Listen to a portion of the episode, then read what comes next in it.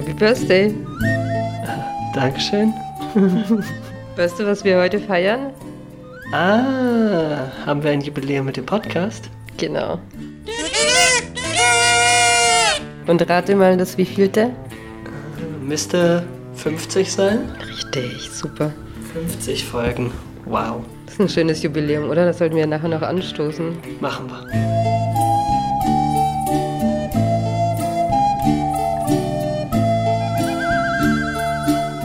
Mundartgedichte, Geschichten, Interviews, Märchen, Sagen und Legenden. Karpatenfunk. Ja, ihr hört den Karpatenfunk, den Podcast des Karpatenblattes. Mein Name ist Katrin Litschko und ich bin die Chefredakteurin des Magazins der deutschen Minderheit in der Slowakei. Und bei mir sitzt heute endlich mal wieder Max Rössler, IFA Kulturmanager. Und es gibt viel zu besprechen heute. Genau, was willst du denn besprechen? Ja, in den letzten Wochen hatten wir ganz schön viele Veranstaltungen. Was war denn die letzte? Die letzte Veranstaltung, die wir jetzt hatten, war ein Workshop-Wochenende Fit fürs Debattieren. Mhm. Das war über einen ganzen Tag verschiedene Workshops mit Jugendlichen, jungen Erwachsenen. Und der erste Workshop war dabei zum Thema Rhetorik. Da haben die Teilnehmenden gelernt, wie man sich gut präsentieren kann, wie man auch ein gutes Argument zusammenbaut sozusagen. Und der zweite Workshop war dann zum Thema Recherche und Desinformation. Das war auch sehr, sehr spannend, wo es eben darum geht, was sind denn eigentlich gute Quellen und welchen Quellen können wir denn eigentlich vertrauen.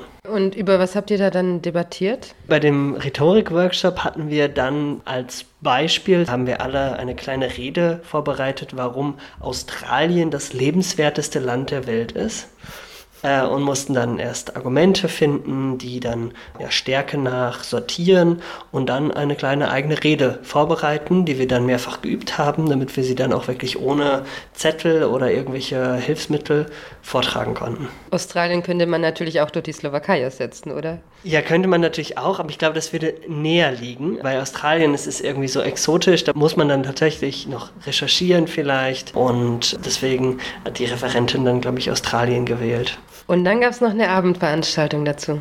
Genau, abends haben wir eine Journalistin aus der Ukraine, aus der Westukraine, aus Transkarpatien eingeladen, die Lene Day. Die ist Journalistin für die Medien der deutschen Minderheit dort und arbeitet dort schon seit vielen Jahren. Die war zu Besuch und hat über ihre Arbeit berichtet, natürlich auch über den Krieg und wie das ihre Arbeit jetzt verändert hat. Ich habe kurze Informationen gegeben in einem Film über die Nachkommen von Schondon Franken, die bei uns in der Region leben. Und auch ein wenig über ihre Traditionen, über das Leben, also jetzt hier im Rahmen des Krieges. Das war wirklich sehr, sehr spannend und interessant zu hören, was sie so erzählt hat. Was hat sie denn erzählt, wie das ihre Arbeit verändert hat? Zum einen ist es so, dass jetzt die gemeinsame Sendung aller TV-Sender im Moment ist. Das heißt, sie haben pro Tag so und so viele Stunden, ich weiß jetzt nicht mehr genau wie viele, um einfach die Nachrichten zu überbringen. Und das ist dann alles auch auf Ukrainisch. Das heißt, die Kulturangebote auf deutscher Sprache sind so jetzt erstmal nicht möglich. Das wird sich jetzt aber bald wieder ändern. Da ist es wieder geöffnet. Ich habe sie ja auch noch kennengelernt. Das habe ich dir wahrscheinlich noch gar nicht erzählt. Ich war am Sonntag noch kurz mit ihren Kaffee trinken und dann habe ich sie zum Beispiel gefragt, wie denn die Lage der deutschen Minderheit dort ist. Wie viele Angehörige der deutschen Minderheit gibt es denn in der Ukraine oder in Transkarpatien? Jetzt kann man nicht genau Anzahl nennen. Natürlich, also vor dem Krieg war es 30.000 Deutschen in der ganzen Ukraine.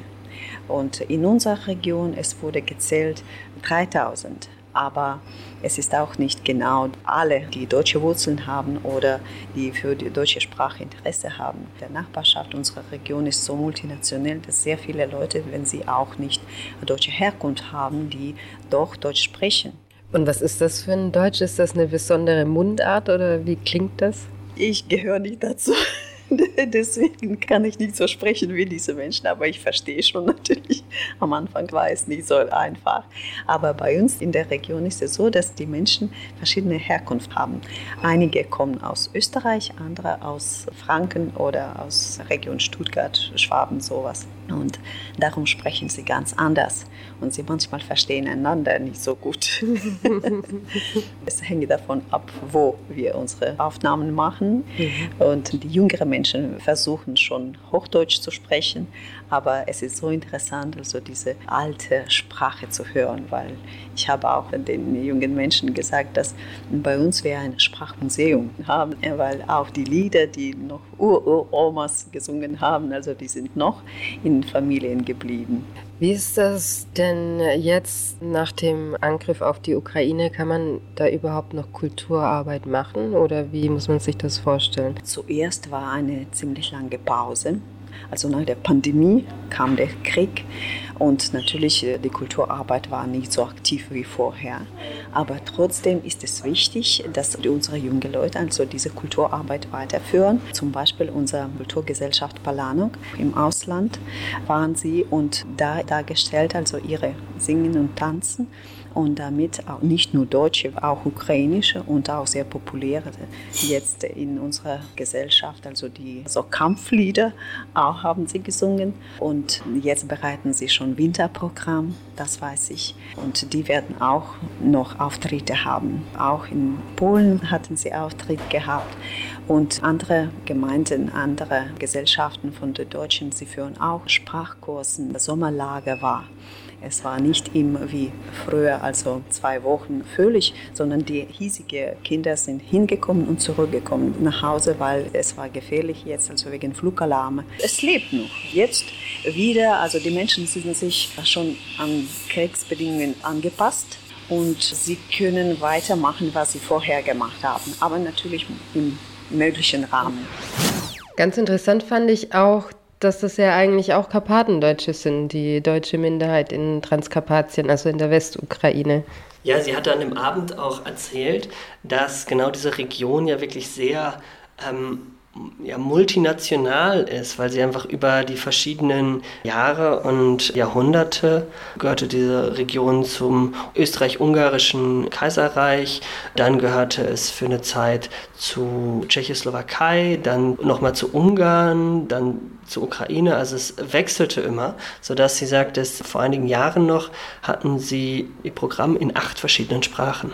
Mhm. Also das fand ich wirklich echt sehr, sehr beeindruckend, dass sie auch sagte, es ist recht normal dort, dass die Menschen dort so drei verschiedene Sprachen durchaus sprechen können. Mhm.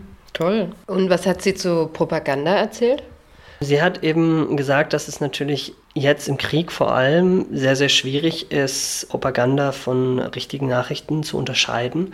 Und es ist jetzt eben in ihrer Recherche umso wichtiger ist, dass sie immer mindestens drei Quellen brauchen, um überhaupt eine Nachricht belegen zu können. Und erst wenn sie die haben, dann auch wirklich darüber berichten. Also man muss quasi doppelt so gut recherchieren. Genau, und teilweise ist es dann auch wirklich nicht möglich, weil es dann im Kriegsgebiet ist eben es nicht einfach, einfach dahin zu fahren und da zu recherchieren, was jetzt der Wahrheit entspricht. Ja, klar. Bei unserem Gespräch hat sie auch kurz erzählt, wie denn der deutschen Minderheit vor Ort geholfen wird und wie der Krieg die Arbeit der Minderheit verändert hat. Können wir mal reinhören.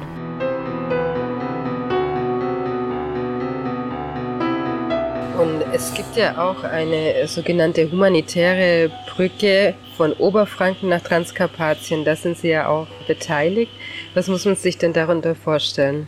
Es ist eine sehr gute Initiative und sehr äh, ergebnisvolle Initiative, weil es gab nicht nur Hilfsgüter, die in großen Massen sehr wichtige Produkte, Lebensmittel, Hygieneartikel wurden hingebracht. Es war auch so eine geistige Hilfe oder auch Teilnahme an Vertreter von unserer deutschen Gemeinde in Bayreuth, wo auch eine Hilfsaktion für direkt, also gezielt zur regionalen Kinderkrankenhaus in Mukaccio hat die Julia Types 10.000 Euro für unsere Klinik mitbekommen. Es ist sehr wichtig, diese Hilfe, welche hängt auch von uns ab, also wie aktiv werden unsere Menschen sein, weil wir sehen dieses Interesse von deutscher Seite und wir sind dafür sehr dankbar. Es ist wirklich sehr hilfreich und sehr wichtig für, für unsere Menschen, diese Unterstützung zu, zu spüren. Nicht nur materielle, sondern auch geistige. Wie könnten wir die Ukraine unterstützen? Also wir, die außerhalb der Ukraine sind. Denken Sie an uns. Unterstützen Sie uns, die, diese moralische Unterstützung und Glauben an unseren Sieg ist für uns wirklich sehr wichtig. Also, und wir spüren diese Unterstützung und wir sind stolz darauf und sehr, sehr dankbar unseren Freunden, die uns unterstützen und die mit uns glauben, dass wir alles überstehen werden.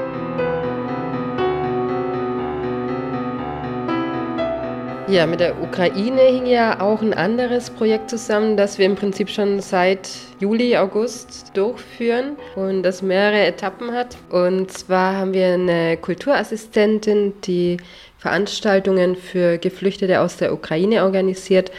Und da hatten wir in den letzten Wochen auch einige. Du warst, glaube ich, auch dabei, oder Max? Genau, ich war auch bei einigen der Workshops dabei. Wo hat sie am besten gefallen?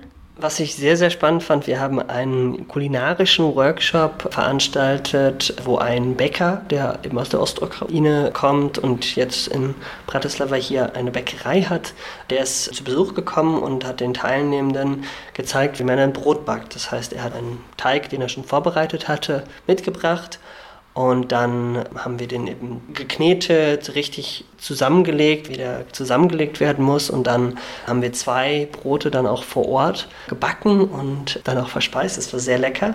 Und die restlichen vorbereitete Brote konnten wir dann mitnehmen nach Hause und dann zu Hause backen. Und ja, das hat auch echt gut funktioniert. Mhm. Das war schon gut. Ein, ein Sauerteigbrot haben wir gemacht.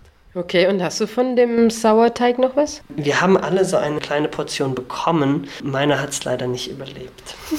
Hast du den nicht gefüttert oder was? Ähm, ich, glaube, ich glaube nicht. Ich war mir dann nicht ganz sicher, wo ich ihn aufbewahren muss. Ich glaube, es muss warm sein auf jeden Fall, oder? Nee, ich glaube, er sollte im Kühlschrank stehen. Das so. ist nämlich genau der Punkt. Aber ich gebe jetzt keine Garantie, vielleicht äh, wissen unsere Hörerinnen und Hörer sowieso besser, wie man die aufbewahrt. Mhm.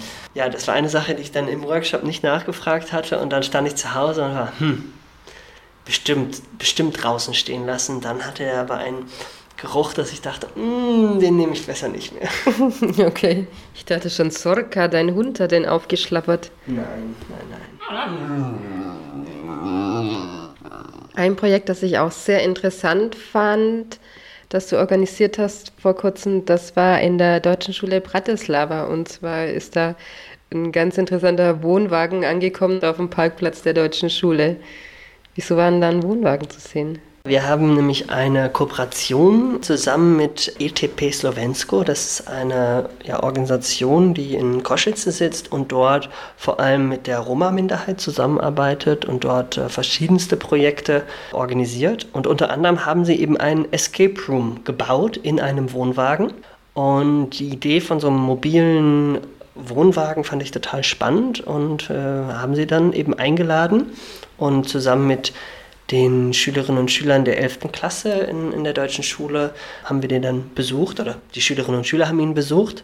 Und ja, das Thema dieses Escape Rooms ist eben generationale Armut. Also wie schwer es eigentlich ist, aus Armut herauszukommen, wenn schon deine Eltern und Großeltern auch in Armut stecken. Und ja, das war wirklich für die Teilnehmenden, für die, für die Schülerinnen und Schüler war das wirklich sehr, spannend. Und wie muss man sich das vorstellen? Wie wird da Armut vermittelt in so einem Escape Room? Also ein Escape Room ist ja normalerweise so ein Raum, wo man so Rätsel lösen muss oder irgendwie was finden muss, damit man aus dem Raum wieder rauskommt. Und wie verbindet man das mit Armut? Genau, letztendlich war das Ziel des Escape Rooms, den Schlüssel zu finden, um aus diesem Wohnwagen herauszukommen, als Symbolik für die Flucht aus der Armut oder das Entkommen aus der Armut. Und die Aufgaben und Rätsel waren eben angelehnt an Erfahrungen, die Menschen im wirklichen Leben machen. Also eine Sache war zum Beispiel, also der Wohnwagen war aufgeteilt in zwei Räume. Und der erste Raum war sehr dreckig, war nicht schön. Und dann, nachdem man einige Rätsel schon gelöst hatte, äh, war dann eine Aufgabe, dass man eben eine neue Wohnung suchen musste. Und dann hatte man dann so einen Haufen von, ich glaube, 30, 40 Schlüsseln. Und überall auf jedem Schlüssel stand, warum man diese Wohnung jetzt nicht bekommt. Und alle mhm. Ausreden, äh, die man sich so vorstellen kann, standen da drauf und nur ein einziger war dann, ja, warum nicht? Du kannst einziehen. Und das war mhm. dann der richtige Schlüssel. Und so an diesen Beispielen war es dann sozusagen die verschiedenen Hürden symbolisiert. Also es war dann auch zum Beispiel die Sprachhürde, dadurch, dass eben in der Roma-Minderheit natürlich äh, vor allem Romani gesprochen wird, ist dann natürlich auch noch eine Sprachbarriere. Das heißt, die Schülerinnen und Schüler mussten dann auch etwas übersetzen, um dann zu einem Code zu kommen, sodass auch die, die Ebene Sprache darin verbunden war. Genau, also das waren so die Aufgaben, die die Teilnehmenden lösen mussten. Ich fand das dann auch ganz interessant. Du hast ja so eine Abendveranstaltung noch dazu organisiert, die dann offen war für andere Leute auch. Also nicht nur für die Schüler, sondern waren auch viele andere Lehrer da und vom Verein Leute. Und das fand ich auch ganz spannend, was der Antoine de Hertog von ETP Slovensko erzählt hat über seine Arbeit mit der Roma-Gemeinschaft. Und spannend fand ich auch, ich habe ihn danach gefragt, was er denn denkt, was der Staat machen sollte, um gegen die Armut anzukämpfen. Und er hat gemeint, er denkt, dass das Wichtigste auf der kommunalen Ebene passiert. Also, dass er sieht, dass man da am meisten erreichen kann. Also, dass man da auch so Mustergemeinden hat, wo das wirklich gut funktioniert, gegen die Armut anzukämpfen und dann aber auch andere Gemeinden, die Angst davor haben, was zu tun und wo das dann überhaupt nicht funktioniert. Also das fand ich interessant, dass er nicht die hohe Politik anspricht, sondern im Prinzip die niedrigste Ebene. Ja, weil er hat ja auch betont, dass es auch vor allem darauf ankommt, dass man sich miteinander verständigt, dass die Roma-Minderheit eben verstanden wird als ja auch einfach Leute wie du und ich und da braucht es einfach Kommunikation und das ist natürlich auf der unteren Ebene der Politik am ehesten noch möglich, weil man dann äh, noch ja wirklich am nächsten bei den Menschen ist in gewisser Weise. Ja, und ganz interessant war ja auch, jetzt geht das Jahr langsam zu Ende und wir hatten ungefähr gefühlt 1000 Gespräche über die Projekte dieses Jahres und die für nächstes Jahr. Und da war ein Netzwerk Deutsch-Treffen dabei. Und da kam raus, dass der Escape Room eigentlich von der Deutschen Politischen Stiftung hier in der Slowakei unterstützt wurde. Genau, in der Slowakei sind ja drei verschiedene deutsche politische Stiftungen vertreten. Und eben die Friedrich-Ebert-Stiftung erzählte dann bei dem Netzwerktreffen, dass sie eben diesen Escape Room mitfinanziert hatten oder mit unterstützt hatten. Und das war dann natürlich ganz schön, wie sich dann irgendwie der Kreis geschlossen hat. Mhm. Die würden vielleicht auch für nächstes Jahr perspektivisch unterstützen, dass der Escape Room noch an andere Schulen kommt. Ja, das ist die Hoffnung und das werden wir jetzt in den nächsten Tagen und Wochen weiter besprechen und hoffen, dass das dann klappt, dass es vielleicht so eine kleine Tour sogar gibt, weil wirklich die Schülerinnen und Schüler waren wirklich sehr, sehr begeistert. Die Schulleiterin, deren Sohn eben auch in der 11. Klasse war, kam dann nachher zu mir und erzählte, er ist extra zu ihr hingekommen, um ihr davon zu erzählen. Also meinte, ein größeres Kompliment, das kann man sich kaum vorstellen. Also es war wirklich spannend für die Teilnehmenden. Mhm.